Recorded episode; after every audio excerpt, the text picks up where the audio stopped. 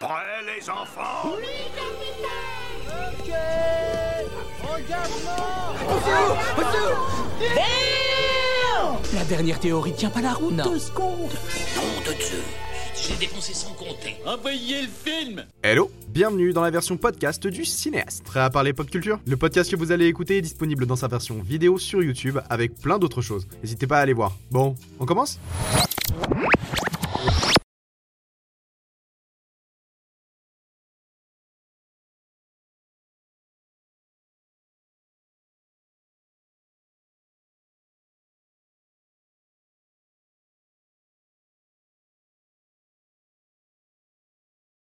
Et tu savais que Abraham Lincoln avait participé à la création d'un film sur Bob Dylan?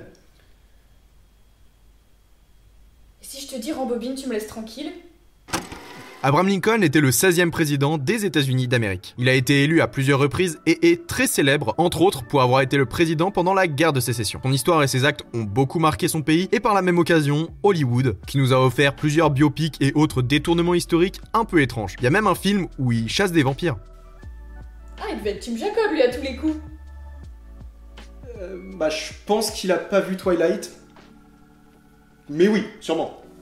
Bref, dans les années 50, il y a un producteur hollywoodien qui prépare une série télévisée de quelques épisodes retraçant certains passages de la vie d'Abraham Lincoln. Ce gars, c'est Richard de Richmond. Je te donne son nom si jamais à un moment tu veux le ressortir pour euh, briller en société. Ouais Non, je ferai pas ça. Donc Richard de Richmond, il a déjà fait des documentaires auparavant et cette fois, il contacte une seconde équipe pour faire quelques plans complémentaires. Et dans cette équipe, il y a un jeune réalisateur qui va devenir un pilier du cinéma. C'est pour pouvoir produire son premier film, Fear and Desire, que Stanley Kubrick décide de participer au projet de Richmond. Au final, ça sert pas à grand chose étant donné que son film est un immense échec commercial. Il a malgré tout eu quelques petits retours positifs qui l'ont mis un peu en avant, comme dans le New York Times, Ah, parce que pour toi, le New York Times, c'est un petit retour positif Un gros retour positif Ah oui, au moins. Ok. Donc, Il a reçu quelques gros retours positifs et suite à ça, il commence à travailler sur de nouveaux films qu'il développe peu à peu et il devient le grand réalisateur qu'on connaît. Au fil des années, il crée certains des plus grands films qu'on a jamais vus, comme The Shining, adapté du roman de Stephen King, mais aussi Orange Mécanique, Eyes Wide Shut ou Full Metal Jacket. Tiens, d'ailleurs, il y a une réplique de ce film qui me fait penser à toi. ah ouais, laquelle? Mais si, tu sais, c'est Louis dit Jamais vu un tas de merde aussi haut Ouais, j'aime bien aussi cette réplique.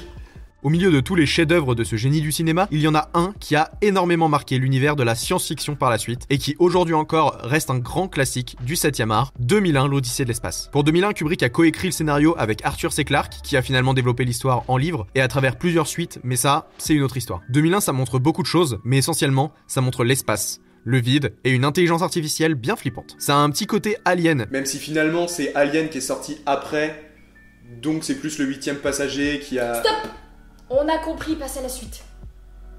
Ce film est une véritable révélation pour énormément de monde tout autour du globe. Et notamment pour un réalisateur qui fera lui aussi son grand film de SF bien plus tard. Christopher Nolan l'a avoué lui-même, 2001 a été très important dans sa cinéphilie et il l'a prouvé en organisant une projection spéciale du film au Festival de Cannes en 2018. Bon, avant de marquer l'histoire à son tour, Christopher Nolan a fait plein d'autres films intéressants, mais bon, celui dont tout le monde se souvient le plus, c'est sûrement Interstellar. Avec cette œuvre, il montre l'espace d'une manière extraordinaire, avec des grands plans, des musiques de dingue. En plus, il envoie Anataoué dans les étoiles et rien que pour ça, ça vaut tout l'or du monde. J'aimerais bien qu'on t'envoie aussi dans l'espace et qu'on t'oublie là-bas. Ouais, je serais peut-être adopté par des petits hommes verts. Ou dévoré par leurs gosses. Qui sait? Parmi les autres membres du casting d'Interstellar, il y a le grand Matthew McConaughey, même si j'arriverai jamais à prononcer son nom, Anna Tawai, comme je l'ai dit, mais aussi Michael Caine, et au milieu de tous ces grands noms, il y a le tout jeune Timothée Chalamet. Et oui, ce film a permis à notre univers de découvrir le génie d'un acteur exceptionnel. Génie Exceptionnel Ça va les superlatifs? Je n'exagère rien.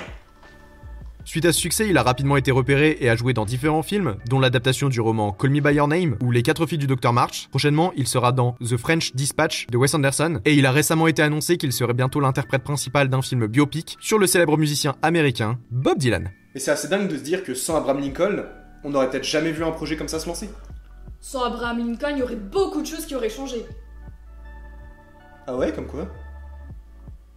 Oh non, laisse tomber.